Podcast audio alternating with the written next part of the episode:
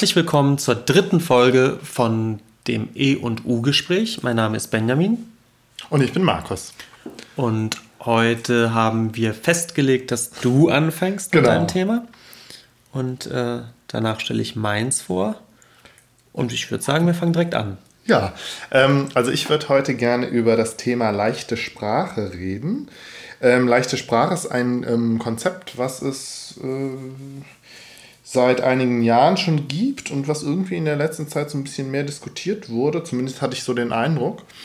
Ähm, und zwar ist es ein, äh, eine, ein Konzept, die deutsche Schriftsprache zu vereinfachen, dass es Leute, die eben nicht so gut Deutsch können oder generell nicht so gut lesen können und da eben Schwächen oder Probleme haben, ähm, dass die das eben besser verstehen, dadurch, dass die Sprache vereinfacht wird.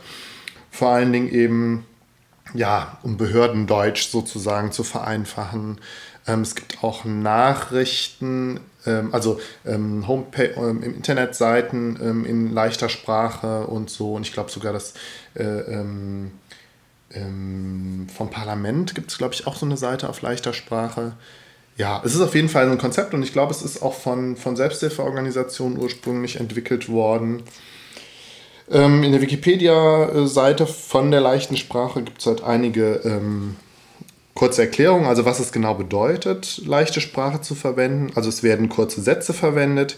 Jeder Satz enthält nur eine Aussage. Es werden Aktivsätze eingesetzt, also kein Passiv.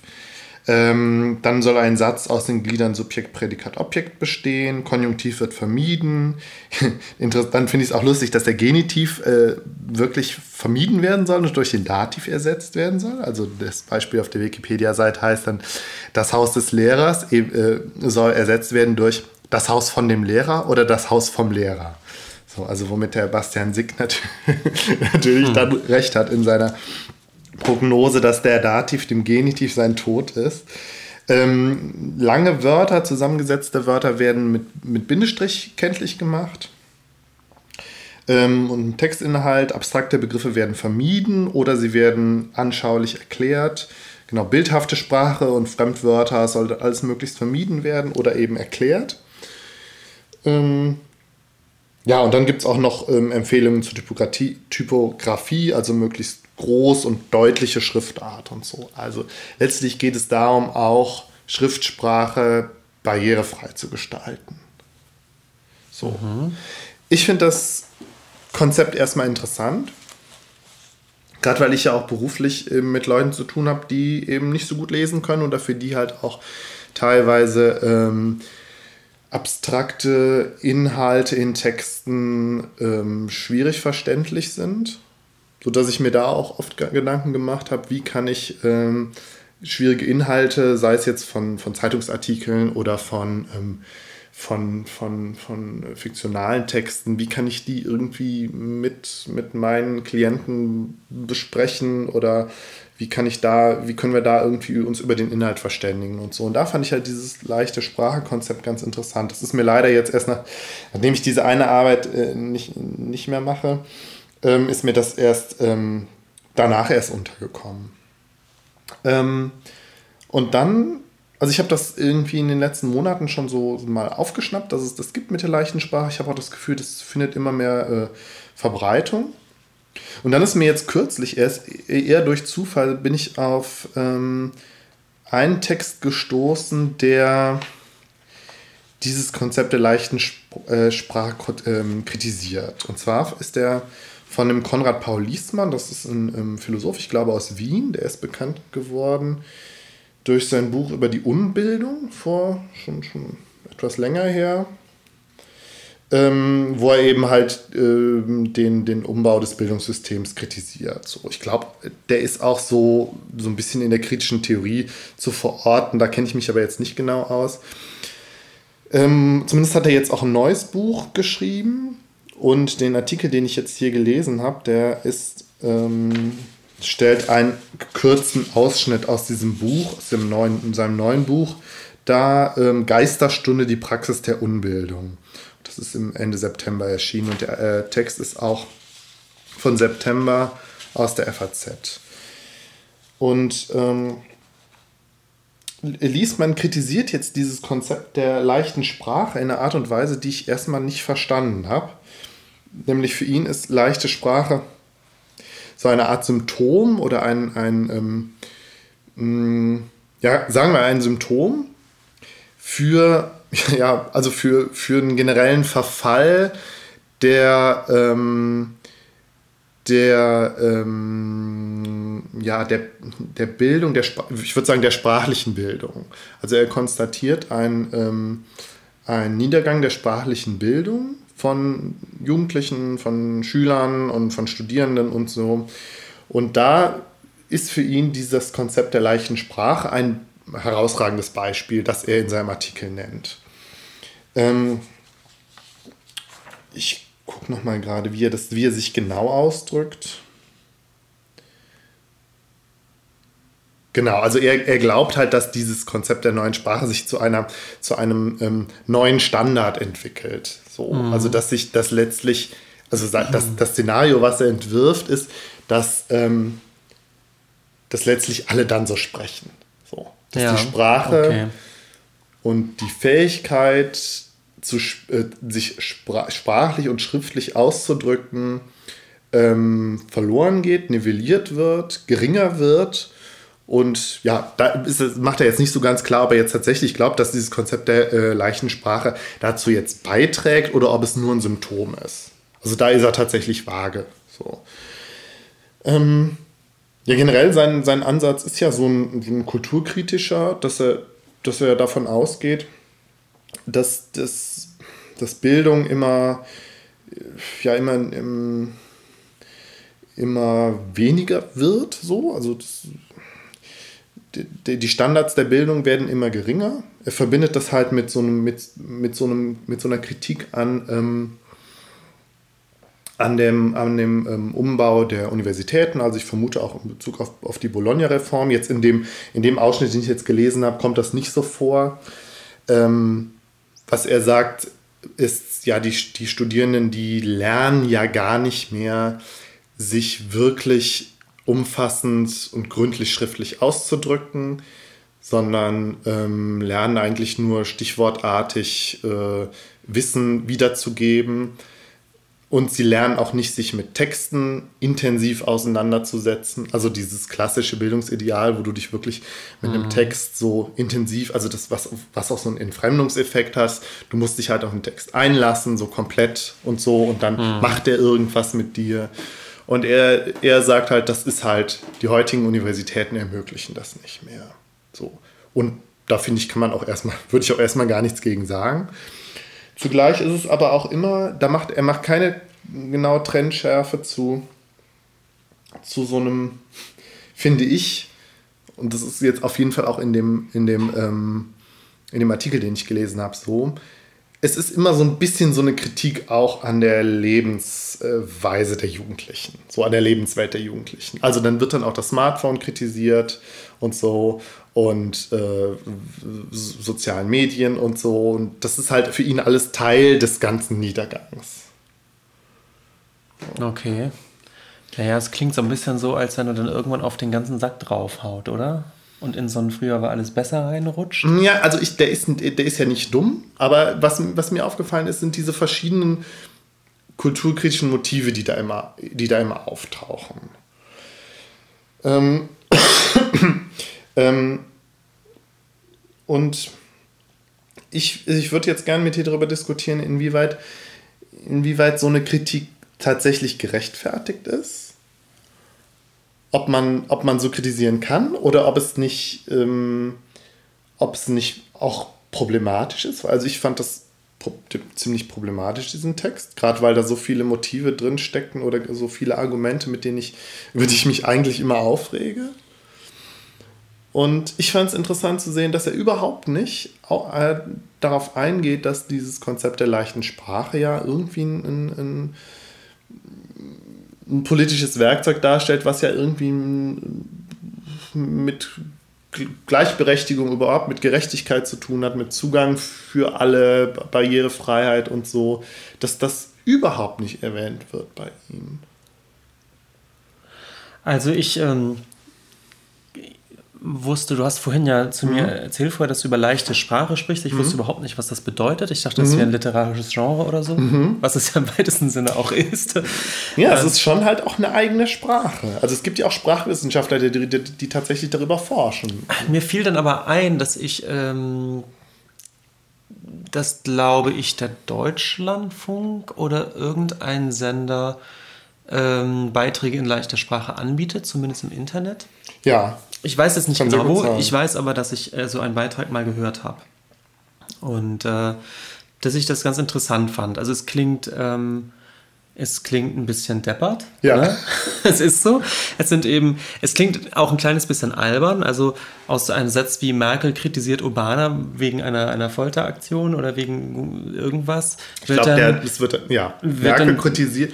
Nein, nee, Entschuldigung. Nee, daraus würde dann werden, glaube ich, sowas wie, ähm, Obama wusste, dass Leute gefoltert wurden. Merkel findet das nicht gut. Merkel sagt, Obama soll dafür sorgen, dass das nicht wieder genau. gemacht wird. Genau. Also es ist viel machen und äh, solche Vokabeln, sowas wie kritisieren, kommt schon nicht vor. Es wird Sachen, also auch Politiker finden andere Politiker nicht gut und sagen, dass die das ändern sollen. Genau. Äh, so, ja. Und das, das wirkt natürlich ähm, ein bisschen komisch. Klar. Es wirkt auf, also für, für jemanden wie wir, ja, der einfach die wir die Sprache, die deutsche Sprache irgendwie hinreichend beherrschen, klingt es albern. Ja. Aber es wird dann eben auch sofort klar, finde ich, äh, wer die Adressaten sind. Ja. Ähm, nämlich tatsächlich Leute, die nicht Muttersprachler Deutsch sind. Ähm, oder wie du schon sagtest, äh, Menschen, die wirklich eine äh, sprachlich, äh, also es gibt ja Leute mit Lernbehinderungen oder sowas, genau. die sprachlich wahnsinnig schwer tun. Und mir hat eigentlich sofort eingeleuchtet, dass das eine gute Sache ist. Also so wie es äh, ja. Nachrichten für Kinder gibt mit der Begründung, naja, besser als eben nichts für die ja. zu machen. Äh, warum nicht auch Nachrichten für Leute, die eben äh, dem Deutschen nicht so mächtig sind? Ja, genau. Und da hast du schon recht, da kommt vielleicht die also das an dieser leichten Sprache ähm, diese Art von Kritik festzumachen, wie das der Autor tut, ist eigentlich ein bisschen komisch. Das Mhm. Das finde ich schon auch seltsam. So, das ist die eine Sache. Die andere Sache ist die Kritik an sich, so ein bisschen der, der Verfall der Sprachkultur. Und da haben wir uns ja auch öfter schon mal drüber mhm. unterhalten, dass wir da auch nicht ganz abgeneigt sind zu sagen, ja, ein bisschen was ist dran. Also ich, ich erinnere mich an, an etwas, das habe ich dir auch schon mal erzählt, dass ich ähm, kurz nach meinem Studium noch in so einem Forschungsprojekt drin war, das von einem Professor geleitet äh, worden ist der äh, mich und ein Mitarbeiter fragte, ob wir einige Hausarbeiten ja. mit korrigieren könnten. Er hatte einen Riesenstapel Hausarbeiten und äh, hat uns einfach gebeten, ob jeder von uns einfach zehnmal äh, Korrektur lesen könnte für ihn. Ähm, das waren Erstsemesterarbeiten äh, von Kunstgeschichtsstudenten und ich war ziemlich erstaunt, was, also wie unglaublich schlecht einige geschrieben waren. Ja. Also wirklich den und dem durcheinander ging, wo das mit SZ äh, vom Konzept her überhaupt nicht klar war. Äh, also man, jeder behauptet ja, er könne keine Komma-Regeln, aber da waren wirklich Texte komplett ohne Kommas, weißt du. Und es war teilweise so Kraut und Rüben, dass ich dachte, das ist sonderbar, weil die Leute haben ja alle studiert, das heißt, sie hatten alle Abitur und mhm. mir kam das Niveau dieser Arbeiten zum Teil weit unter so einem Oberstufenniveau vor. Also wo ich dachte, Mensch, da ist doch jeder, jeder zehnte Klasse-Aufsatz hat doch hat ja weniger Rechtschreibfehler und weniger Ausdrucksfehler als das, was da kommt. Vielleicht kam es mir auch nur so vor, da war ja, ich auch schon. Das ist halt die Frage, ob es uns, uns als, als Akademiker nicht vielleicht tatsächlich so vorkommt, weil wann haben wir in der zu Schulzeiten schon mal die äh, Klausuraufsätze unserer äh, Mitschüler gelesen? Ja, und umgekehrt, wie ja, und ich meine, wir sind natürlich, wir sprechen aus einer privilegierten Position, die wir nun mal einfach irgendwie zumindest versucht haben, eine akademische Laufbahn einzuschlagen. Also wir, weißt du, also. Aber die Leute haben ja auch alle studiert. Das waren ja schon die, die fit genug waren, um, um ein, ein geisteswissenschaftliches Studium aufzunehmen, ne? Ja, aber es ist nochmal was, die eine Sache zu studieren und die andere Sache dann nach dem Studium noch in der Uni bleiben zu wollen. Ja, aber worauf ich hinaus will, ist, das ist ja eigentlich schon der obere Prozentsatz der Leute, was eigentlich Sprachanfähigkeit, äh, Sprachfähigkeit angehen müsste. Ja. Das ist ein geisteswissenschaftliches Studium, ähm, was, was viel auf Sprache basiert, auch wenn jetzt Kunstgeschichte konkret natürlich eher so ein Bildwissenschaftsstudium ist, aber trotzdem.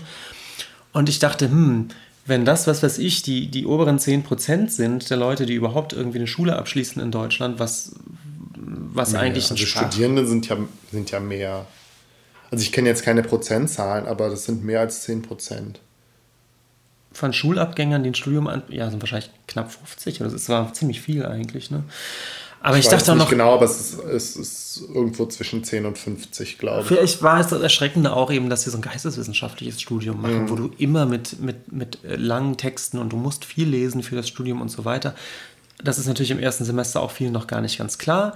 Viele der, der schlimmsten Arbeiten, die ich da gelesen habe, werden von Leuten kommen, die vielleicht die ersten ein, zwei Semester noch irgendwann abbrechen. Das mag alles sein. Aber es war eben, nur um das nochmal zu sagen, das war kein, ist jetzt keine Kritik auf so einem sehr hohen Niveau, dass ich sage, oh, das ist aber nicht so schön ausgedrückt, mhm. sondern es waren wirklich richtig fiese Rechtschreibfehler, fiese Grammatikfehler mhm. drin, wo du denkst, sonderbar. Sowas kriegst du doch in der achten Klasse schon wirklich dickrot angekreidet. Das habe ich halt auch immer gedacht. Ich habe halt gedacht, ähm, warum ist, sind, haben da die Gymnasiallehrer nicht irgendwie mal interveniert? So, also so kenne ich es aus meiner Schulzeit auf jeden Fall noch.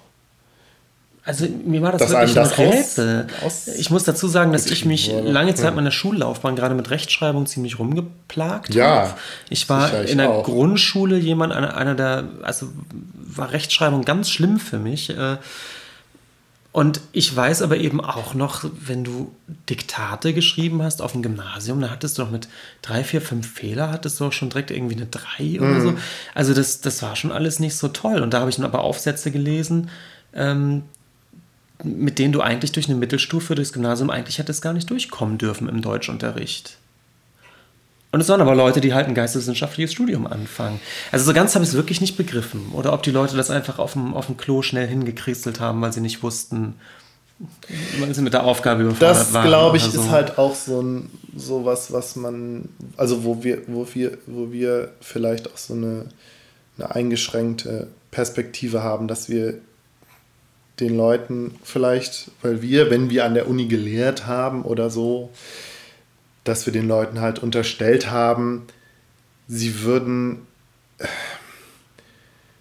sie würden es nicht, also ja, oder so eine, so eine Nachlässigkeit unterstellt haben, die aber vielleicht eher nicht, ja, nee, jetzt, ich, ich krieg's glaube ich nicht hin, das, das richtig auszudrücken, eher im Sinne von, ähm, das jetzt keine Böswilligkeit war, sondern dass einfach andere, ja, eine, eine andere Prioritätensetzung. Ich glaube, das ist es eher. Mhm.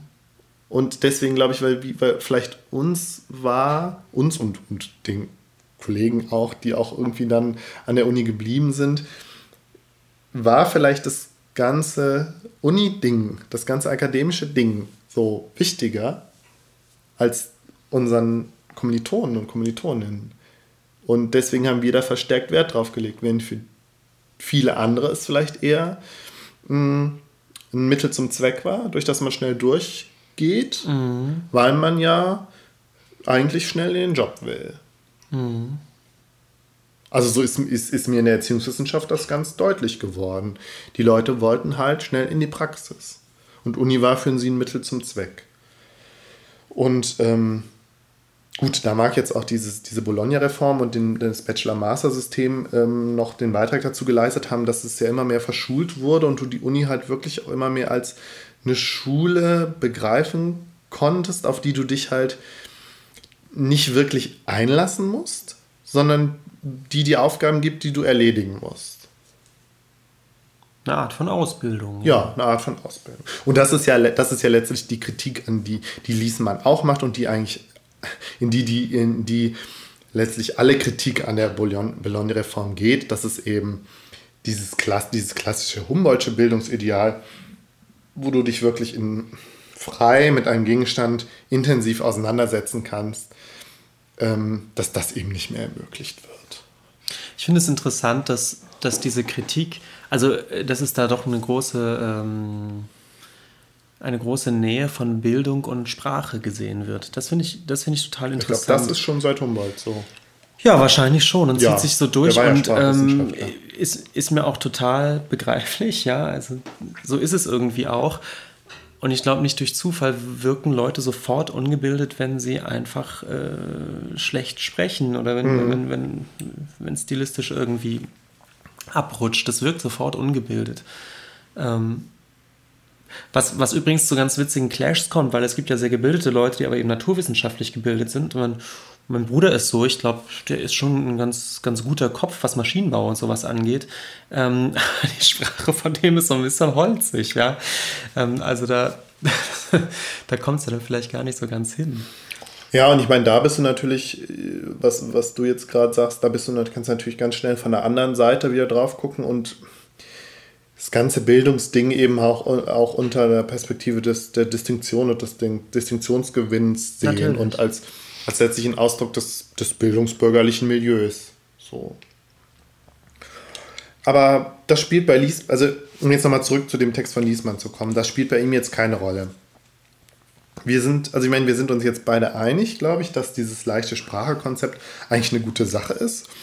Und wie du sagst, mir leuchtet es auch ein, den Sinn und Zweck des Ganzen.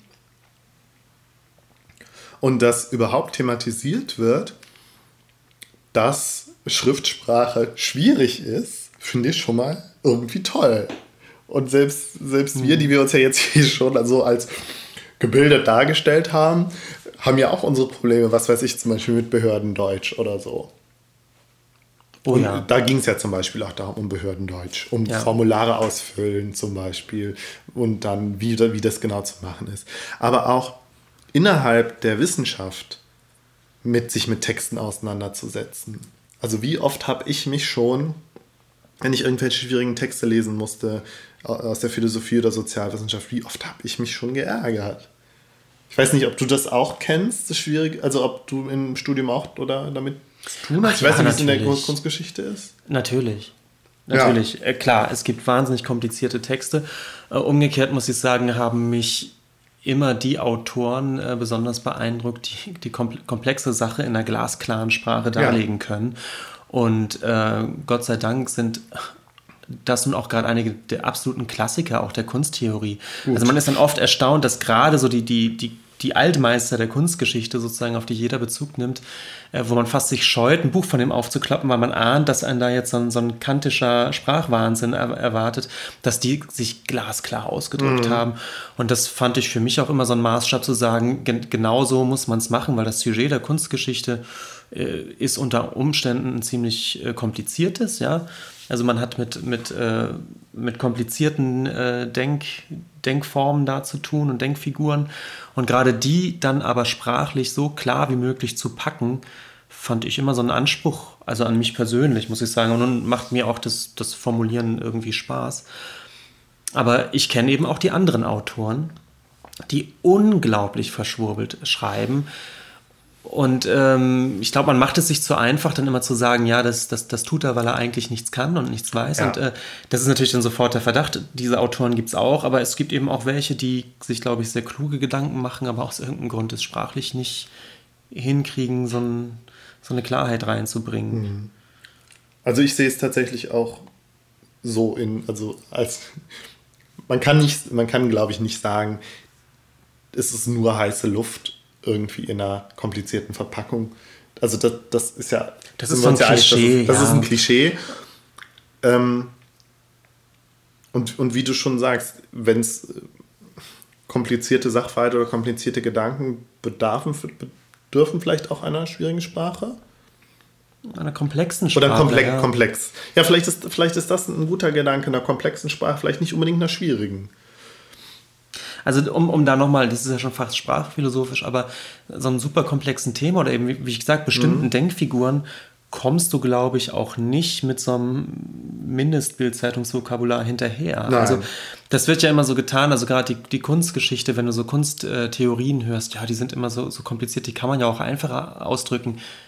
Kann man oft, aber sicherlich nicht immer. Also und dann die, geht sehr viel verloren, wenn man es versucht, einfach richtig. auszudrücken. Ja. Denn, denn die Kunst ist nicht so einfach. Du kannst nicht vom Bildschirm sagen, dieses Bild geht darum, dass der Krieg böse ist. Es gibt Kunst, die so funktioniert. Das ist meistens die nicht ganz so interessante Kunst. Und es gibt viele Kunstwerke, die Fragen aufwerfen, die ähm, leider auch in der klarsten Formulierung immer noch etwas kompliziert sind. Da kommt man dann eben auch nicht drum rum. Ja, und vor allen Dingen, also in, in der Philosophie, die Texte stehen ja immer im Kontext der philosophischen Texte, die, davor, die es davor gab und auf die Bezug genommen wird. Ja, die Philosophie ist ja eh eine Katastrophe, weil da geht es, da, da, da ist das Objekt der Betrachtung sind ja Begriffe. Ja. Irgendwie so Kunstwerken, da hast du immer noch im Prinzip Objekte irgendwie, Bilder. Äh, die Philosophen, äh, die haben, das Sujet der Philosophen sind letztendlich Begriffe. Und ich glaube, so hat sich da auch eine mhm. Wissenschaft entwickelt, die sprachlich auf einem so hohen Niveau ist, dass, dass ich persönlich vor wirklich philosophischen Texten relativ häufig kapitulieren muss. Ich habe kein Philosophiestudium hinter mir. Ich glaube, das muss man wahnsinnig trainieren, sich durch diese Texte zu, zu kämpfen. Ich habe ja mal versucht, ähm, äh, wie heißt der Phänomenologe? Husserl? Husserl, genau. Ich dachte, ich dachte, ich wollte mal Husserl lesen, weil das wichtig für die Kunstgeschichte auch sein könnte. Ich konnte ich endlich meinen Gag ich, anbringen mit Gesundheit. ja, wunderbar. Und ich habe nach einer Seite entnervt aufgegeben. Ja. Es, ging, es ging nicht. Du musst das trainieren. Du musst das richtig üben, mit diesen Texten äh, ja, zu kommen. ging mir ja auch so. also bei, bei weiß ich nicht, weil ich mal versucht habe, Hegel zu lesen. Aber ich glaube, das ist nochmal so eine andere Sache, weil der ja auch schon, weil das ja auch ein alter Text ist. Und der nochmal andere. Ja, gut, Hegel stimmt. Nicht, das ging gar nicht. Ich Aber Husserl ist auch keine 100 Jahre nee. alt. Oder? Also. Nee. Naja. Ähm, ja, aber zugleich ist mir halt auch aufgefallen, ähm, in, also in meinem eigenen Studium ist es halt auch nur selten vorgekommen, dass wenn wir Texte gelesen haben, was weiß ich in Lektüreseminaren, dass wir mal über die Komplexität und Schwierigkeit der Texte sprechen. Wo mir das immer als das eklatanteste aufgefallen ist so. Also wie heißt das nochmal? Es gibt doch so, ein, so einen Spruch mit dem rosa Elefanten im Raum, den keiner bemerkt. Okay, du kennst das nicht. Also mir ging es halt einfach darum, dass es, dass es das Offensichtlichste ist, mit dem man sich jetzt hier gerade rumschlägt, aber niemand spricht darüber. Also man übergeht einfach, dass der Text kompliziert ist und dass man ihn eigentlich nicht versteht und spricht eigentlich direkt nur über den Text. Und das fand ich immer eine sehr mhm. interessante Erfahrung. Das stimmt. Oder man nimmt sich so zwei Kernaussagen, die man verstanden hat, raus und fängt an, über die zu diskutieren. Das ist dann auch oft ganz zielführend. Und ich fand das immer hat, sehr unnötig. Hat aber die Gesamtargumentation des Textes oft gar nicht begriffen. Das stimmt. Ja, die, die vielleicht auch tatsächlich eine Interpretation bedarf. Also bei Hegel hatte ich zum Beispiel das Gefühl, als ich da ein Seminar mal zu hatte, ähm, dass das interpretiert wird. So, alle interpretieren das und auch meine Professorin interpretiert den Text von Hegel, aber es wird nicht so wirklich darüber gesprochen. Mhm. Es wird nicht thematisiert, dass der ungemein sperrig ist und dass alle eigentlich Hegel immer nur interpretiert haben. Und ich meine, ich weiß es nicht, ich habe ja selbst super wenig verstanden. Ich fand es auf jeden Fall frustrierend. Und ich fand es umso interessanter dann, als ich dann in den, in den Seminar, was ich gegeben habe, auch das Gefühl hatte, ich muss mit meinen Studierenden jetzt erstmal darüber reden, dass die Texte, die wir lesen, total schwierig sind. Schwierig zu verstehen, äh, dass da was in den Texten ausgesagt wird und in einer Art und Weise, in einer schwierigen Art und Weise ausgesagt wird, die jetzt mit, mit der Vorerfahrung der Studierenden wenig zu tun hat. Und das irgendwie zu thematisieren, ist mir sehr schwer gefallen. Und ich weiß auch nicht, ob ich das richtig oder also ob ich das gut hingekriegt habe. Gerade mhm. weil man ja auch als, also als, ähm, weiß ich nicht, junger Dozent dann ja auch noch irgendwie so ein bisschen darauf achtet, wie man so unter den Kollegen oder bei den Professoren ankommt und so. Und dass man sich jetzt auch nicht outen will als jemand, der, äh, der jetzt in der, ersten Sitz, in der ersten Sitzung sagt, ja, haben Sie recht, ich fand den Text auch total schwierig. Obwohl immer, wenn man es mal macht, kriegt man nur Zustimmung. Ja, ja. Ich habe noch nie erlebt, dass jemand gesagt hat, echt, fandst du? Nö, da war doch super der Text. Den Eindruck hatte ich, den, also ich habe es dann mal so ein bisschen versucht. Also, ja, ich hatte auch den Eindruck, dass es jetzt nicht, dass es auch ganz angenehm ist, aber ja. Also grundsätzlich mein Eindruck immer, die Schwierigkeit der Texte wird eigentlich selten thematisiert. Wobei man ja auch fragen kann, ja, vielleicht weil es, weil es ein ein so permanentes Thema ist. Natürlich kannst du hm. das bei jedem Text erstmal vorweg schicken, aber wozu eigentlich? Also jeder muss sich da durchkämpfen. Natürlich. Ähm, aber eigentlich ist es tatsächlich so, in der Uni wird es ab und zu ja auch gemacht, dass gemeinsam Texte gelesen wird. Ja. Das, das geht ja zumindest bei kürzeren Texten, bei so Essays geht es ja auch noch, dass man sagt, ja. man geht ihn jetzt Absatz für Absatz durch. Aber es leuchtet ja einem auch ein, dass die Zeit, wenn, wenn man im Studium alles, jeden Text, den man lesen müsste, dann eben so gemeinsam besprichst, kommst du natürlich zu nichts. Hilfreich wäre es schon, aber zumindest für die ersten Semester, so Leseseminare werden ja, die nicht gibt, schlecht. Also ne? die, zumindest bei mir in der Uni hatten meine Professoren und auch mein Professor früher versucht, das immer zu ermöglichen, auch wenn es eigentlich mhm. zeitlich und so nicht ging. Und das, das habe ich dann ja auch immer gerne angenommen. Ja. Wir hatten das nicht. Aber ich weiß ja, nicht, aber ihr seid, es angeboten ja, worden ja, zum Beispiel. Ja, jetzt versuche ich noch mal gerade irgendwie die Kurve zu kriegen. Also, ähm, genau, eigentlich wollte ich noch darauf, darauf hinaus, vielleicht jetzt auch noch als, als letztes zu dem, zu dem Thema, dass ich bei dem Liesmann so ähm, die Argumente oder die, die Punkte, die er so einbringt, ähm, um seine These zu erhärten, ich alle immer sehr, ja, nicht so, nicht so spannend fand, um es mal nett auszudrücken. Also ich habe, ich, guck mal gerade, ich habe mir hier ein paar Notizen gemacht zu dem Text. Also, was er, was er so ein, also er, er, er glaubt ja, dass die leichte Sprache, beziehungsweise generell der, der ähm, Sprachverfall auch so, so ein bisschen in der Verantwortung der Pädagoginnen und Pädagogen steht, so im Sinne von, die machen ja alle nur so laissez-faire und das sind ja alles so Gutmenschen. Also das sagt er nicht, sagt, sagt er nicht. Da, auf dieses Niveau begibt er sich nicht runter, aber es sind ähnliche Argumente. Die wollen ja, ähm, das ist so eine falsche, so eine falsche Rücksichtsnahme. Mhm. Die wollen die Schüler ja nicht fordern, so, sondern wollen eher Rücksicht nehmen.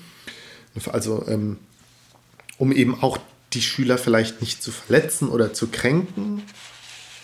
Mhm. Ähm, und das, also das sieht er jetzt nicht nur bei der leichten Sprache, das sieht er ja nur eher so als eine, eine Blüte des Ganzen, sondern auch beim, beim Sprachenlernen an sich in der Grundschule und dann später an der Uni. Also eine, eine falsche Schonung eben der, der Schüler und der Studierenden. Mm, und sein Gegenargument gegen diese Entwicklung ist, ähm, ja, ist ja so ein ästhetisches eigentlich. Also er glaubt, dass die Sprache einfach dadurch verstümmelt wird und irgendwie ihre, ihre Schönheit, ihre Ausdruckskraft und ihre schillernde Vielfalt so verliert und eben auch ihre, ihre Ambivalenz so. Und ja. Aber das stimmt ja auch, also alles in dieser, wenn es jetzt direkt um immer noch um diese mhm. einfache Sprache geht, stimmt das ja auch alles. Was mich jetzt gerade irritiert, du sprachst von Studenten, das ist aber jetzt, es wird ja nicht angefangen, äh, Hegel oder, oder Lehrtexte für Studenten in einfacher Sprache jetzt zu übersetzen. Nee, das, also das ein, jetzt mal weg vom einfachen, also er sieht ja nur dieses einfache Sprache-Ding als ein Teil dieser Gesamtentwicklung, woran, man, woran er das festmacht, dass es eben so eine Veränderung gibt.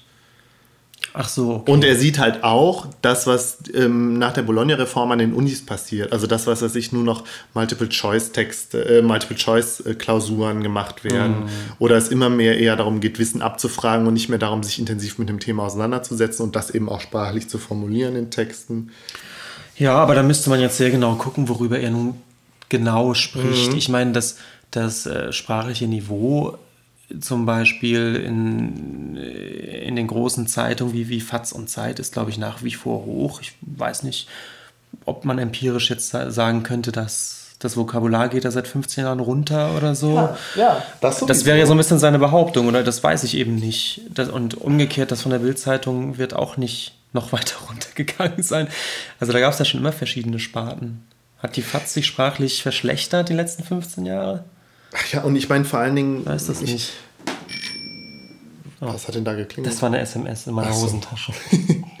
ähm, nee, aber also mir sind einfach diese, diese Motive der Kritik aufgefallen, die halt. Ähm, mm, die sich auch in anderen ähm, Bereichen, wo so Kulturkritik geübt wird, auftauchen. Zum Beispiel eben in dieser Kritik an der sogenannten Gen, an, am Gendern der Sprache. Gut, das ist ja noch, noch mal eine ganz andere Baustelle. Wo ja. aber ähn, teilweise ähnlich, nicht ganz so scharf und viel dümmer natürlich, ganz oft auch, äh, sich äh, also auch kritisiert wird. Mhm. So, also das ist ähm, mm, das ist ja unästhetisch, weiß ich nicht, immer den Unterstrich zu machen. Und ähm, ja, was ich jetzt, was bei, bei Liesmann jetzt hier auch noch vorkommt, was ich jetzt noch nicht, nicht gesagt habe, ist, dass er da ja auch so ein, so ein, so eine Form des Zwangs drin sieht. So. Was, es gibt den Zwang, jetzt Sprache immer weiter runterzuschrauben. Ja, oder zumindest so ein Sog. So. Gut, aber die, die, die Stelle finde ich jetzt auch nicht. Ich finde es immer noch interessant, dass er das an diesem Phänomen der einfachen Sprache festmacht. Genau, und das ähm, fand ich so. Das fand die ich Argumentation, so die dann so folgt, ist, glaube ich, eine, die sich bestimmt in anderen Kontexten so ähnlich findet. Mhm. Ähm, und wie gesagt, ja. Aber was, was soll man dazu sagen? Also, weil, wie gesagt, wir, wir haben uns ja auch oft schon geärgert über so Sprachmarotten, die um sich greifen, ja. Ja, ähm, aber wie ähm, kann man dann, ich finde, wie, also ich glaube, die Frage, die ich mir stelle, ist, wie kann man da eine Kritik entwickeln, die halt nicht so in diese, in diese plumpen Töpfe greift, die meiner Meinung nach der Liesmann hier greift. Ich glaube, das geht gar nicht. Das weiß ich nicht. Das weiß ich tatsächlich nicht. Denn ich finde, man kann Stichwort Deppenapostroph oder so. Ähm, du, es gibt ja immer die Möglichkeit, entweder zu sagen, ist es halt falsch und deswegen will man es nicht, und es gibt die andere Möglichkeit zu sagen, ja, Sprache entwickelt sich halt so. Zwischen diesen beiden Polen spielt sich, glaube ich, jegliche Art von Reaktion auf diese Dinge ab. Ich neige dazu dann auch eher so einer zu sein, zu sagen, ja, das ist aber falsch, das geht nicht. Und äh, streng genommen ist es eine Art von Prinzipienreiterei und eigentlich auch einer ästhetischen Sichtweise. Ich mag viele Sprachmarotten nicht, weil ich sie unästhetisch finde. Wenn ich anfangen müsste, dafür Argumente zu finden, weswegen ich das nicht mag, kommst du wahrscheinlich genau in den, äh, in den Argumenten so sumpf an wie der Autor hier. Ich glaube, viel bessere Argumente gibt es nicht. Das weiß ich. Das, nee, ich finde also find schon, dass es da inzwischen so, so einen Mittelweg gibt. Zum Beispiel, wenn ich mich jetzt darüber, genau, wenn ich mich jetzt über das Deppen, ja gut, das Deppen-Apostroph ist vielleicht wirklich ein... Oder nehmen wir diese Anglizismen, die wir so, so, ja, so Dann nehmen wir das einmal äh, mehr. Einmal mehr oder in, in 2011. In 2000. In 2011 war genau. es so und so im Deutschen sagt man ja einfach 2011 ist das und das gewesen. In Amerika müsste man sagen in 2011, ja, oder? Und dieses okay. in schleicht sich jetzt ins, in den deutschen Sprachgebrauch. In 2011 ist das und das gewesen. Ist eine Sache, die uns wahnsinnig aufregt. Ja, aber die uns einfach, also mich regt es auf, weil ich es für so albern halte. Weil ich tatsächlich, gut, ich kann es immer nachvollziehen, wenn ein Anglizismus eine deutsche Wendung vereinfacht. Und ich finde, dieses einmal mehr stellt irgendwie eine Vereinfachung dar. So. Aber dieses, bei diesem In 2009 oder so ist es halt keine Vereinfachung, sondern es ist eigentlich totaler Quatsch. Zum einmal mehr, glaube ich, das muss man vielleicht auch doch einmal mhm. erklären. Es ist, es ist eine, eine eingedeutschte Form von once more. Glaube ich, im, ja. In, es ist eigentlich keine deutsche Wendung. Im Deutschen würde man sagen, wieder einmal. Ja, oder noch oder einmal. Erneut oder, oder sowas. Ja. Erneut zeigt sich. Und dieses once more aus dem Englischen ist aber so griffig, dass das äh, einmal mehr draus geworden ist, was ja. eigentlich keine ursprünglich deutsche Wendung ist. Das sind so diese versteckten Anglizismen, von denen wir sprechen. Genau, und wir, also wir, wir, vermuten ja, also ich meine, da habe ich jetzt auch nichts zu gelesen, aber ich, ich vermute, dass es tatsächlich durch, durch die Synchronisation, Synchronisierung kommt. Von Fernsehserien und Filmen. Fernsehserien. Mhm. mhm. Und ähm, dann einfach als griffige Wendung übernommen wurde in, in der Presse oder in den Medien und dann eben mhm. halt auch in der Politik. Also Angela Merkel hat das auch schon mal gesagt. Ja, das sagte ich dir ja auch schon mal, dass das äh, eine, eine Museumsdirektorin hier aus NRW, die eine sehr kluge mhm. und eigentlich auch sprachlich auf einem hohen, hohen Niveau an, antierende Frau ist, auch zu solchen komischen Übersetzungsanglizismen neigt. Und da kam es mir in den Sinn, dass es eben gerade Leute sind, die, die viel auch im Ausland unterwegs sind, die ein sehr gutes Englisch sprechen, die viel Englisch sprechen, die viel englische äh, Fachliteratur lesen, dass ja. witzigerweise sich gerade bei den Leuten diese, diese seltsamen Anglizismen in, ins Aber Deutsche warum findest du das Warum findest du das witzig? Weil da finde ich es ja noch am verständlichsten. Wenn du tatsächlich ständig zwischen Englisch und Deutsch wechselst, dass du da halt zu so einer ähm, vereinfachten Übersetzung Nee, nice. witzig in dem Sinne, dass dass man sagt, dass ich immer dachte, gerade Leute, die auf einem hohen Niveau mit Sprache hantieren, ja. äh, dass die vor solchen äh, schlechten Anglizismen gefeit sind, sozusagen. Ach so, nö, so und dann, das, das passiert noch sprachfaulen Leuten, die es irgendwo aufschnappen und dann denken sie nicht drüber nach, dass es eigentlich kein gutes Deutsch ist. Nö, Aber so ist es eben nicht. Also gerade gebildeten Leuten, die viel Englisch sprechen, gerade die fangen ich glaub, an, jetzt verwechselst du auch gebildete Leute mit Leuten, die, ähm, die äh, auf, auf die Richtigkeit der deutschen Sprache Wert legen.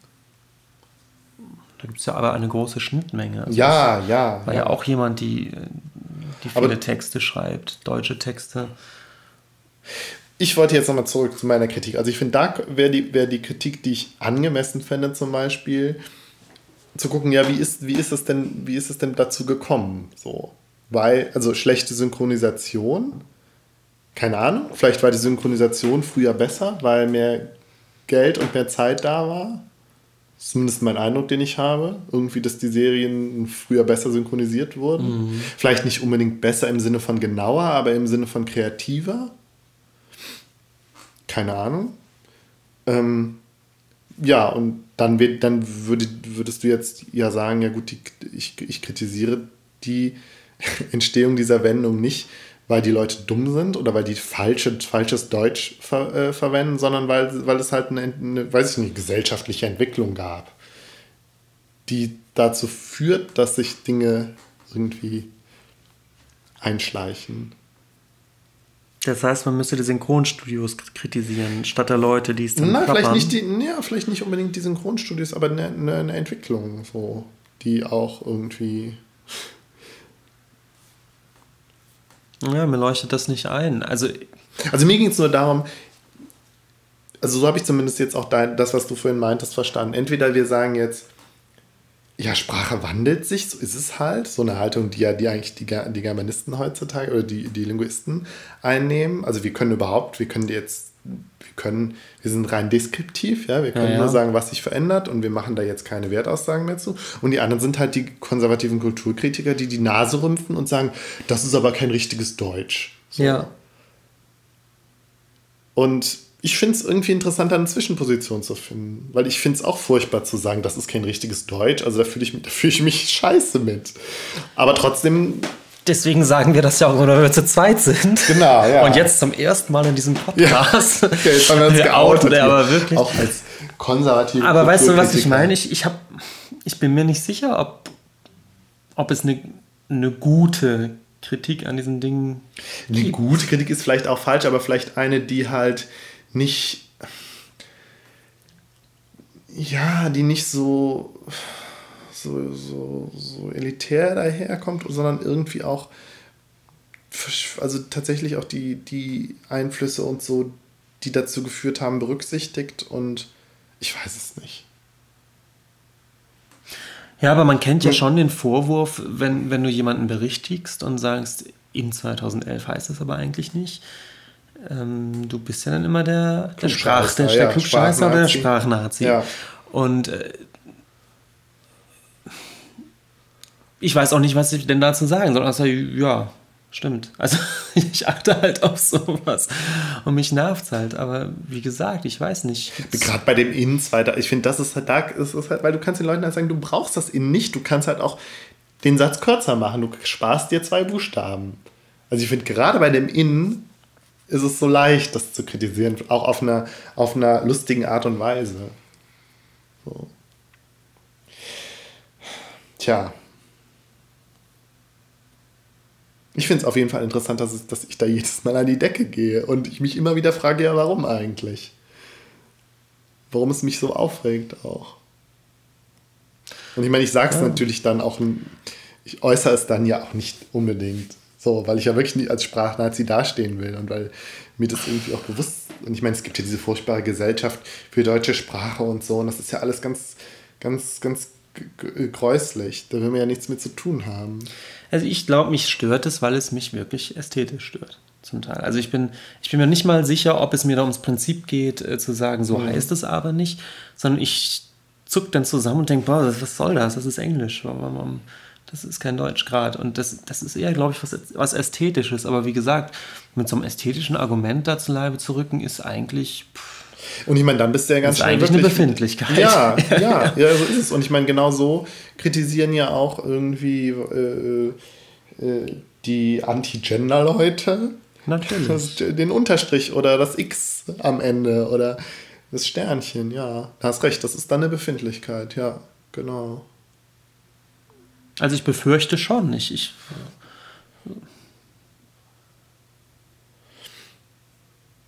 ja, und auch generell dieses, diese Verfallsdiagnose. Ne? Ich weiß nicht. Aber ich meine, du könntest ja sagen, du könntest ja sagen, ähm, und das ist jetzt wirklich, das spinne ich mir zusammen, ich weiß nicht, ob es tatsächlich so ist, aber du könntest ja kritisieren, die ähm, könntest ja, also wenn es wirklich so ist, ich weiß nicht, ob es so ist, aber Synchronstudios kriegen immer weniger Geld, es, es herrscht ein größerer Konkurrenzdruck oder was weiß ich so. Und deswegen, und das führt dazu, dass sich Sprache verändert. Aufgrund von, von wirtschaftlichen, kapitalistischen Hintergrundbewegungen. Ja, nee. Ja, ich glaube, es, glaub, es ist aber, es spielt aber eine Rolle. Ich glaube aber, du Oder das, überschätzt das ja? diese Synchronsache ein ganz kleines Das bisschen, stimmt. Dann ist, kommen wir davon weg, aber komm, weiß ich nicht, wenn, oder gucken wir uns Journalismus an. Journalisten stehen unter einem, vielleicht einem viel höheren Druck, weil sie ähm, mehr liefern müssen, unsicherere äh, Jobs haben und so. Also ich, ich spreche da wieder einfach ins Blaue jetzt, aber so dass sie schnellere Text schreiben müssen, weniger Zeit haben, sich Gedanken zu machen über bestimmte Dinge, vielleicht auch nicht so gut ausgebildet sind, weil es nicht mehr die Möglichkeit gibt, sich lange aus äh, Volontariate zu machen und so. Und das dann mag halt letztlich die Veränderung der Sprache ein Symptom sein für Entwicklungen, die dahinter stehen. Also zumindest so eine Idee. Zumindest glaube ich, gibt es eine Tendenz. Ähm, ich weiß, dass ich als Schüler immer davon ausgegangen bin, dass äh, die, dass der Journalismus ein Hort der guten deutschen Sprache wäre. Mhm. Äh, und auch die Fernsehnachrichten und so. Das sind, das sind Orte, wo gutes Deutsch gesprochen wird. Äh, und da bin ich inzwischen von weg im Sinne, dass ich merke, es gibt, es gibt viele Sparten des Journalismus, wo es ähnlich wie in der Werbeindustrie darum geht, äh, plakativ zu sprechen, äh, frisch zu wirken in der Sprache, also wo ganz andere Motive im Vordergrund stehen, als nun gerade gutes Deutsch zu ja. sprechen. Das interessiert viele Journalisten überhaupt gar nicht. Es gibt auch die anderen, dann gibt es auch die, die nicht darauf achten, aber trotzdem ein gutes Deutsch sprechen. Und es gibt aber auch die, die bewusst einfach sich viel aus, aus Werbung und eben solchen Anglizismen abgucken, weil es dann irgendwie auch cool wirkt oder so. Ja, weil es ansprechend wirkt, ja. Und da würde mich dann mal interessieren, ob das zum Beispiel eine neue Entwicklung ist, ob dieses, ähm, dieses werbewirksame, plakative, ob das schon immer Teil des Journalismus auch war oder ob, ob es da eine Art von Druck gibt, äh, moderner ja, zu wirken. Ja, ja, vielleicht gerade willst du dich auch gerade von dem bildungsbürgerlich gediegenen, schweren, schwer zugänglichen abgrenzen. Das kann ich mir gut vorstellen. Und ich, also ich kann mir vorstellen, dass es diese Bewegung, diese Abgrenzungsbewegung auch schon früher gab, aber das ist vielleicht nochmal, gerade wenn es darum geht, neue Zielgruppen und neue Nischen und neue und mehr Leser irgendwie zu gewinnen, dass du dann halt natürlich auch guckst, dass du deine Sprache veränderst. Hm.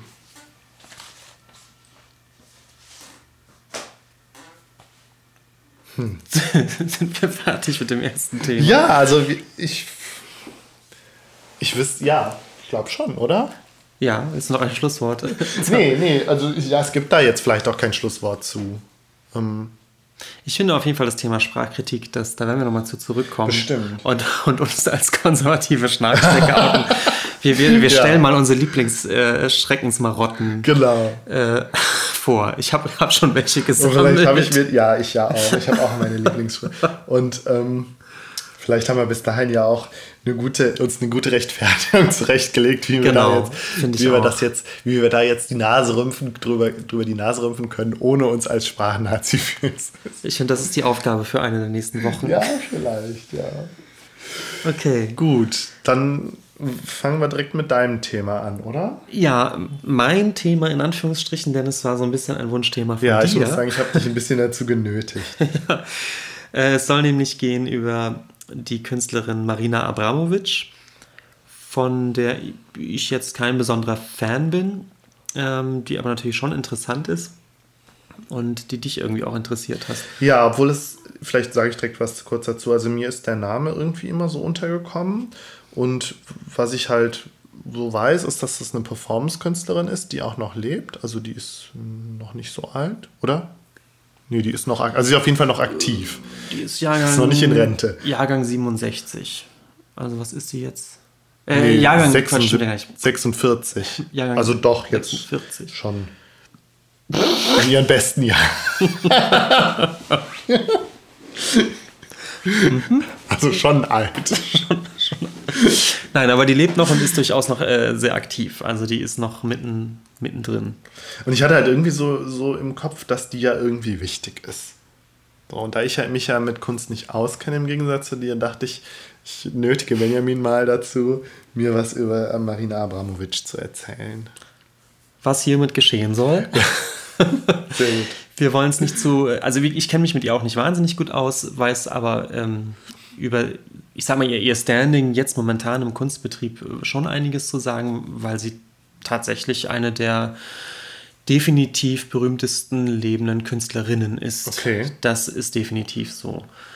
Ähm, Gibt es überhaupt, wer ist denn, welche Künstlerinnen sind denn sonst noch so ja, es sind, es sind äh, also Frauen meine ich. Jetzt. Einige sind gerade wirklich äh, gestorben. Das, das ist die Louise Bourgeois. Äh, Bourgeois. Bourgeois. Es ist die äh, in Deutschland die Hanne Darboven ist gerade ja, äh, gestorben. Vor Ansonsten Rosa, Rosemarie Rosa Trockel, Trockel lebt ja. noch. Maria Lasnik ist gerade gestorben.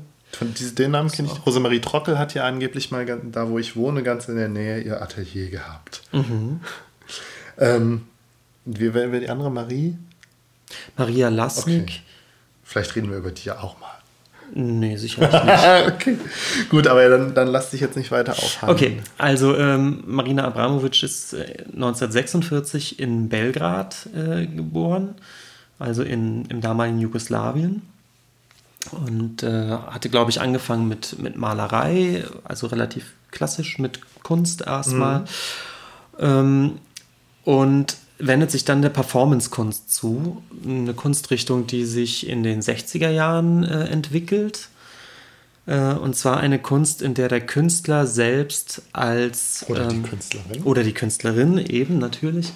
Äh, sich selbst zum äh, Teil des Kunstwerkes macht. Das heißt, ähm, Performance-Kunst. In der Performance-Kunst stellt sich der Künstler selbst dar ähm, und übt irgendwelche Handlungen aus, führt Aktionen aus, ja. die so ein bisschen äh, ja, ähnlich wie eigentlich im Theater, die an sich das Kunstwerk sind. Also die Performance an sich ist eine Art Aufführung eines Künstlers, äh, anstatt eben Objekte zu machen oder Bilder zu malen, tut man etwas als Künstler. Und diese und, Handlung ist Kunst. Also diese, diese Handlung ist dann das Kunstwerk oder ist die Künstlerin, also der Körper der Künstlerin das Kunstwerk.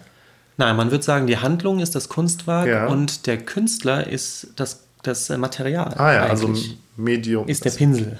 Pinsel. Oder die Farbe. Oder das die ja, oder das Medium, genau. Ah ja. Ich glaube, okay. so ungefähr würde man es machen. Der Künstler ja. selbst wird zum Kunstmaterial ja. und seine Handlung ist das Kunstwerk. Ah ja.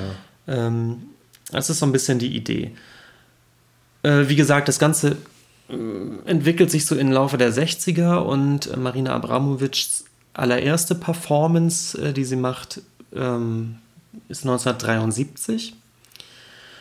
Und ähm, schon da tut sie etwas, ähm, das haben wir ja vorhin kurz gehört, wir haben noch, noch kurz ein, ein Radio-Special über Marina mhm. Abramovic gehört und da war auch von dieser ersten Performance die Rede. Äh, sie nimmt Bezug auf den sogenannten Tanz der Messer. Das ist ähm, so diese Geschichte, die man aus so Gangsterfilmen gerne mhm. kennt, wo man versucht, möglichst schnell äh, mit einem Messer in seine äh, Zwischenräume zwischen den Fingern äh, zu stechen. Das heißt, mhm. man legt seine, seine Hand flach auf den Tisch, mhm. spreizt die Finger und nimmt nun ein Messer und sticht in diese Zwischenräume, versucht immer schneller zu werden mhm. und irgendwann trifft man natürlich dann einen Finger.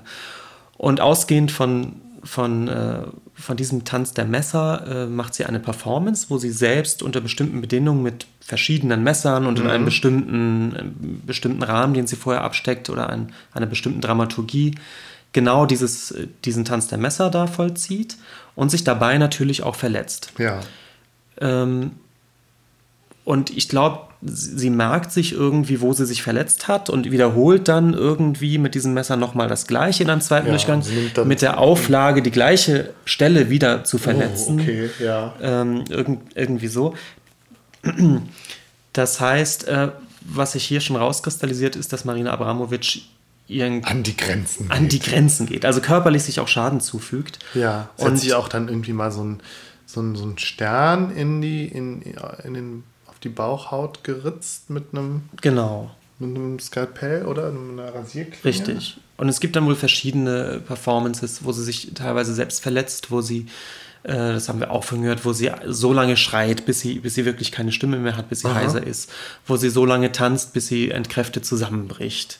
Also das Ganze ist natürlich dann immer auch irgendwie symbolischer, das Tanzen, als eigentlich was, äh, was Positives, was Schönes, was sie dann aber sozusagen äh, umkehrt zu einer, zu, zu einer Art Tortur, die sie bis zur ja. Erschöpfung vollziehen muss, ja. Ähm, nun muss man sagen, diese Art oder, oder die Idee in, in Performances, wo ich mich als Künstler ja schon sozusagen als Material der Kunst sehe, ähm, gibt es immer schon die Tendenz, dass der Künstler sich selbst verletzt oder zumindest doch sehr erschöpft und verausgabt. Also viele Performance-Künstler ähm, gehen, gehen so ein bisschen, testen ihre Grenzen aus oder vollziehen etwas von so einer Selbst... Äh, weiß ich nicht. Es, es hat Selbstzerstörung. Selbstzerstörung ist vielleicht zu viel, aber mhm. so eine, dieses Austesten, was kann ich dann mit dem Materialkörper machen mhm. und da an die Grenzen zu gehen, das, das liegt vielen Performance-Künstlern zugrunde. Nun ist aber Abramovic sicherlich eine, die dabei am weitesten geht. Mhm. Und sie wird 1974 eigentlich schlagartig bekannt mit einer äh, sehr extremen Performance namens äh, Rhythm Zero. Findet 1974 in Neapel statt und besteht daraus, dass sie sich ähm, sechs Stunden äh, in eine Galerie stellt, ähm, die für Publikumverkehr dann offen ist. Und ähm, sie gibt den Besuchern sechs Stunden lang die Möglichkeit, mit ihr zu machen, äh, was die Besucher wollen. Das heißt, sie stellt sich völlig passiv in den Raum ähm, und erteilt eine Art Absolution an die Besucher. Alles, was in diesen sechs Stunden passiert, äh, bleibt strafrechtlich unverfolgt. Äh, mhm. ihr gebt die Verantwortung an mich ab, ich übernehme die Verantwortung für alles, was hier passiert und ihr dürft mit mir in dieser Zeit machen, was ihr wollt. War das das mit den, wo sie auch Gegenstände genau. gestellt hat? Okay. Äh, das sollte ich jetzt sagen. Sie, ja, es gibt in diesem Raum dann äh, insgesamt 72 Gegenstände, die sie bereitstellt.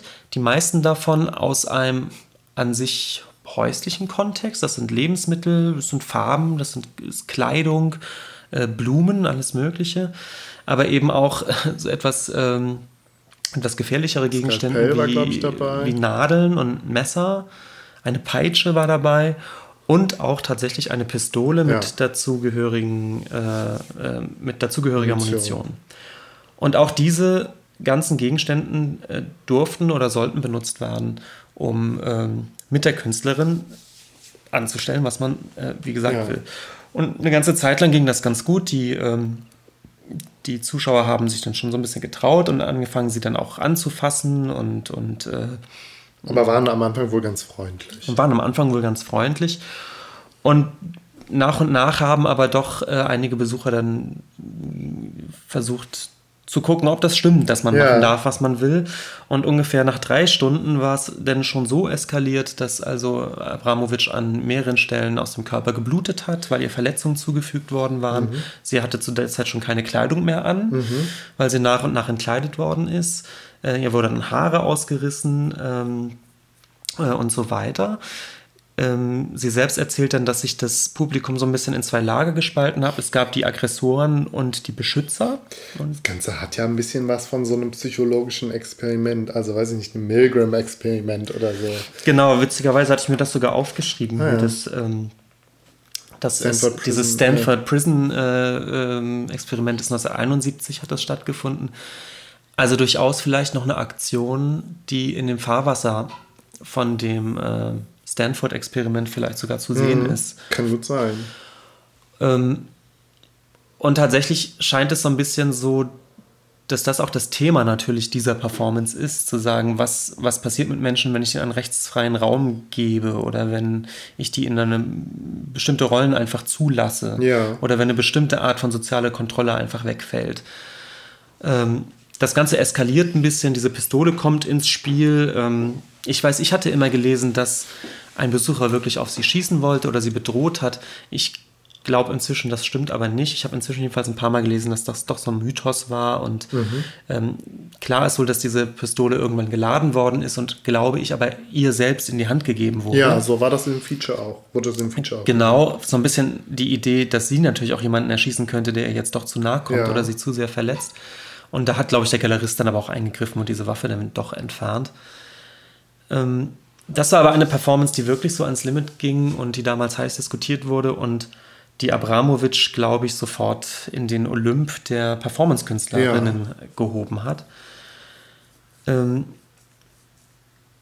ich bin das erste Mal auf sie aufmerksam geworden 1997, als sie in der Biennale in Venedig eine Performance namens Balkan Barock aufgeführt Ja. hat, wo es eben um den Balkankrieg ging im weitesten Sinne.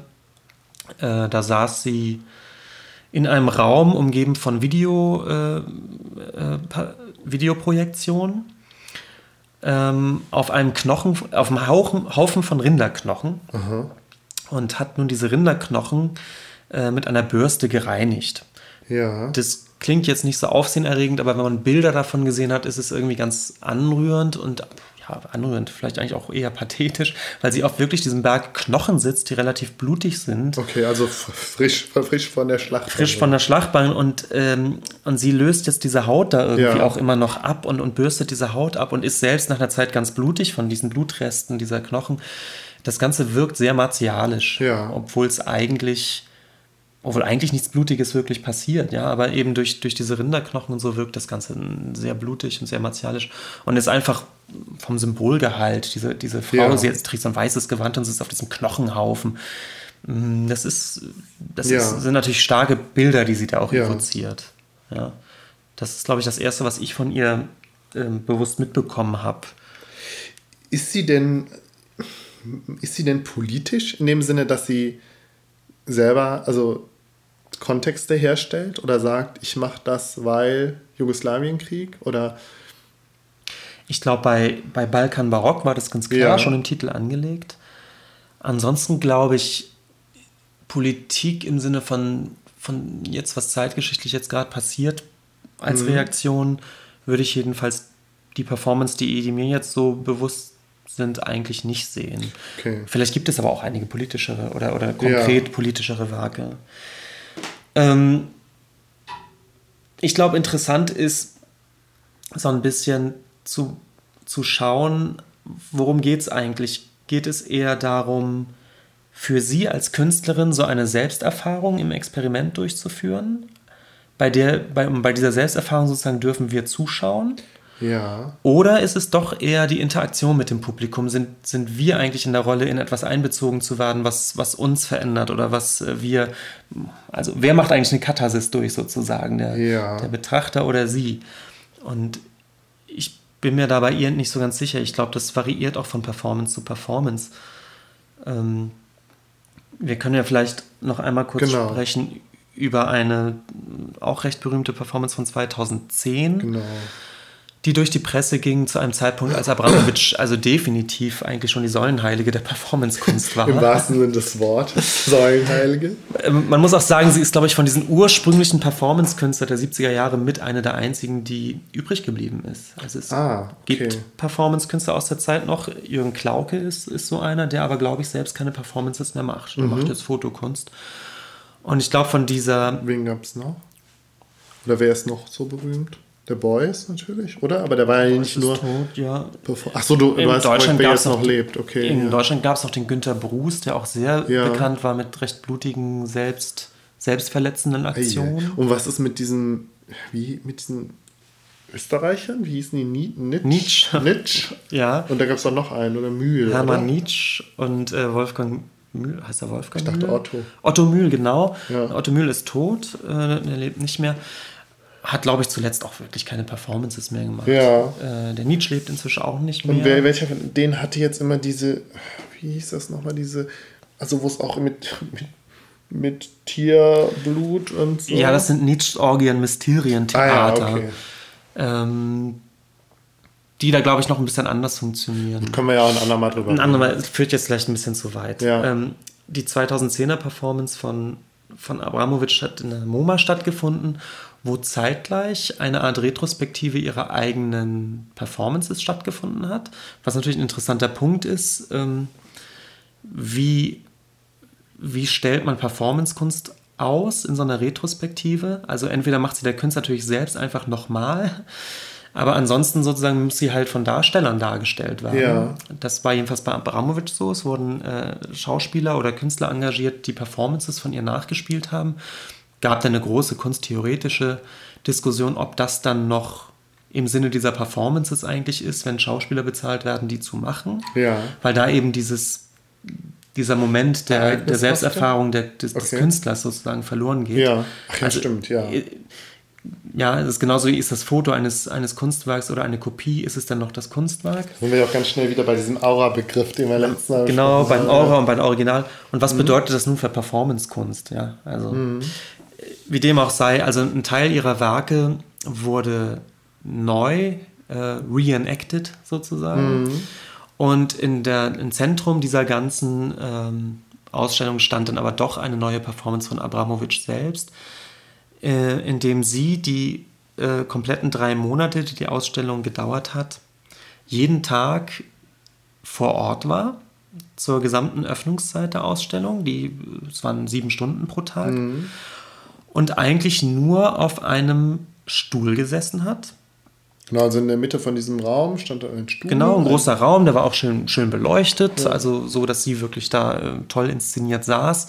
Äh, sie hat so große schöne farbige Kleider getragen ja, relativ auch. Also, schlicht, aber einfarbig und ja, also. Genau, und dann hat sie diese langen schwarzen Haare, das heißt, das sieht dann schon auch als Bild irgendwie toll aus. Ja. Sie sitzt da so, so drapiert regelrecht auf so einem ja. Stuhl. Tut dies aber eben diese sieben Stunden am Stück ohne Unterbrechung. Es gibt keine, keine kleinen Pausen für sie, sie steht nicht auf, sie spricht nicht. Äh, es gibt keine größeren Bewegungen von ihr. Sie äh, bewegt ab und zu, zu die Hand, habe ich gelesen. Sie bewegt selten den Kopf. Ähm, aber es ist schon klar, dass die eigentliche Übung der Sache ist, dass sie sich eigentlich nicht bewegt, mhm. sondern regungslos ähm, auf einem Stuhl sitzt. Und sie hat später auf, äh, in einem Interview mal gesagt, dass, dass das eigentlich für sie die die schmerzhafteste, also körperlich ah, schmerzhafteste ja. Performance ist, weil sie sagt, diese Schnitte mit Messern und so, natürlich tut das alles weh. Und sie hat viele schmerzhafte Performances gemacht aber ist in die schnell Richtung. vorbei. Ist schnell vorbei, aber sie sagt, diese sieben Stunden Sitzen ja. sind nach einigen Stunden wirklich eine Tortur. Das glaube ich. Und das zieht sie dann aber regungslos durch. Und da fiel mir noch was ein, das erzählte ich dir vorhin in der Vorbesprechung kurz. Da wollte ich doch eine Anekdote erzählen. Ja. Äh, denn es ist wirklich so, dass diese Performance-Kunst dem Künstler einiges abverlangt. Ja. Und wenn ein Performance-Künstler es ernst meint und seine Sache gut macht, dann sind es äh, schmerzhafte Sachen, wo man sich sehr konzentrieren muss und so weiter. Ähm, und da fiel mir eine Anekdote. Ein Freund von uns hat, hat bei Jürgen Klauke tatsächlich mhm. studiert äh, als Klauke aber selbst schon keine Performance-Kunst mehr gemacht hat, aber er hat es ja eben mal gemacht und ähm, unser gemeinsamer Freund hatte da, glaube ich, so ein Video gedreht, wo er mit, mit Mehl hantiert mhm. und Mehl im Mund hat.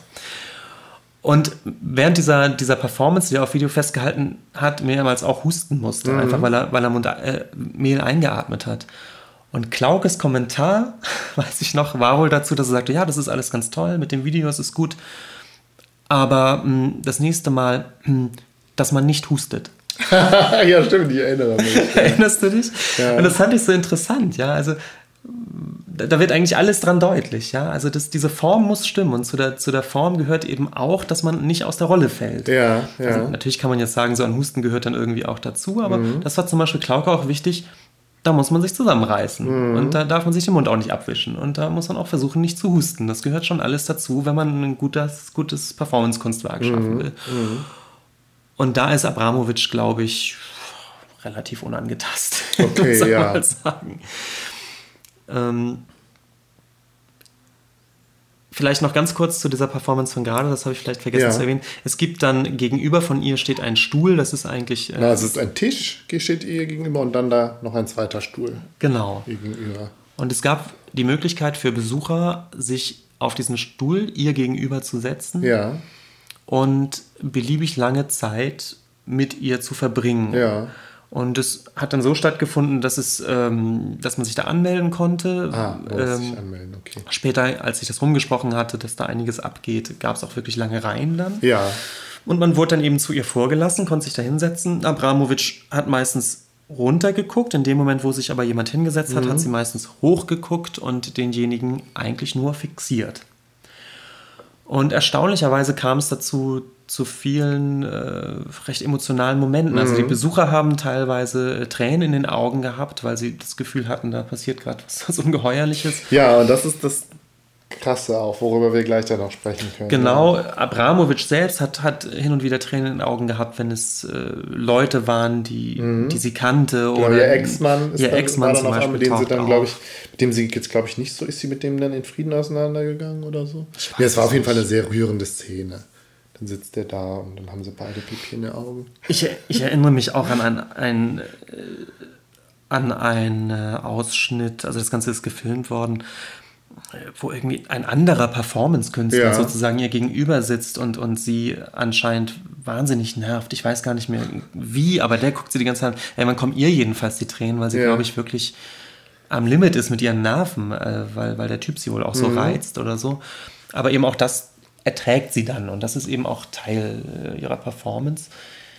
Ähm, und genau an dem Moment, glaube ich, kippt es gerade auch ein bisschen. Sie ist inzwischen so eine Säulenheilige, dass viele es schon wieder nicht mehr ertragen können. Also diese, das ist lustig, dass du Säulenheilige sagst, weil Säulenheilige sagst ja auch. auf der Säule, ja. Äh, ja. Und eben gerade dieses, dieses sich selbst geißeln in den Performance und das eigene Leiden äh, so zu inszenieren, wird inzwischen von vielen als irgendwie too much oder als Also ist Abramowitsch über den Shark gejumpt. Gab es einen Peak Abramowitsch? Ehrlich gesagt kommt es mir so vor. Ja. Mir kommt es wirklich ein bisschen so vor. Jetzt ist, ist es jetzt nur noch Kitsch, oder? Vielleicht auch, weil, weil gerade diese Performance ganz schön kristallisiert, dass sie eben nichts mehr machen braucht. Ja? Äh, die, die Performance ja. hieß The Artist is Present und mehr passiert auch nicht. Sie ist eben da. Äh, sie handelt aber eigentlich nicht mehr. Aber anders als in dieser Aktion von 1974, wo sie im Prinzip auch passiv war, aber mhm. da war mhm. natürlich das Programm doch noch ein sehr viel aktiveres insgesamt. Naja gut, aber da war... Ich meine, es ist ja letztlich auch eine vielleicht eine logische Entwicklung, die mit ihrer Biografie und ihrer künstlerischen Biografie zu tun hat, gerade weil sie so die Vorreiterin war.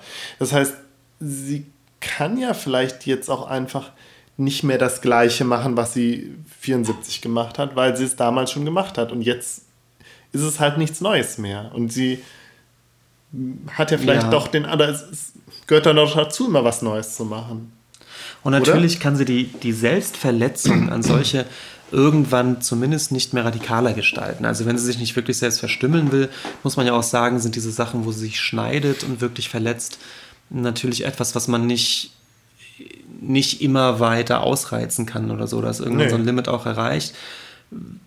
Und ihre neue Strategie ist dann sozusagen tatsächlich eigentlich nichts zu machen, obwohl, wie gesagt, sie selbst sagt, es war mit einer ihrer schmerzhaftesten Sachen, sieben Stunden regungslos auf einem Stuhl zu sitzen für drei Monate. Ja. Ähm, das war, war mir auch nicht so klar. Interessant ist aber, dass man daran auch merkt, dass Abramowitsch inzwischen eben genau das erreicht hat, nämlich eine Aura zu schaffen ja. um sich und dass es anscheinend Leute gibt, die die Präsenz dieser Künstlerin als, als eine so intensive Erfahrung wahrnehmen, dass die dann wirklich äh, Tränen in den Augen haben. Ja, also ich fand, das hat, das hat dann schon was Religiöses. Also sie ist dann so ein bisschen Mutter Gottes. So, ja. Oder die tatsächlich die Heilige mit, mit, mit ihrer Aura, die ja so ein bisschen was Entrücktes hat oder was Übermenschliches. Ich weiß es nicht. Also ich, aber ich finde, da kann man mit so religiösen Begriffen irgendwie ganz ja, natürlich äh, das Märtyrertum. Ja, das ist Märtyrer. einer der zentralen ja. Begriffe in der Literatur oder in, in, in Essays über, über zu Abramowitsch. Okay, ja, Ist gerne auch, also der Begriff des Märtyrertums taucht irgendwann auf. Dieses Leiden für die Kunst und man kann ihr dann beim Leiden zuschauen. Das hat natürlich auch viel mit dem Künstlerkult zu tun, ja, der Künstler als Leidender, der aber eben für die Kunst, der sich für etwas opfert. Äh, ja. Hm.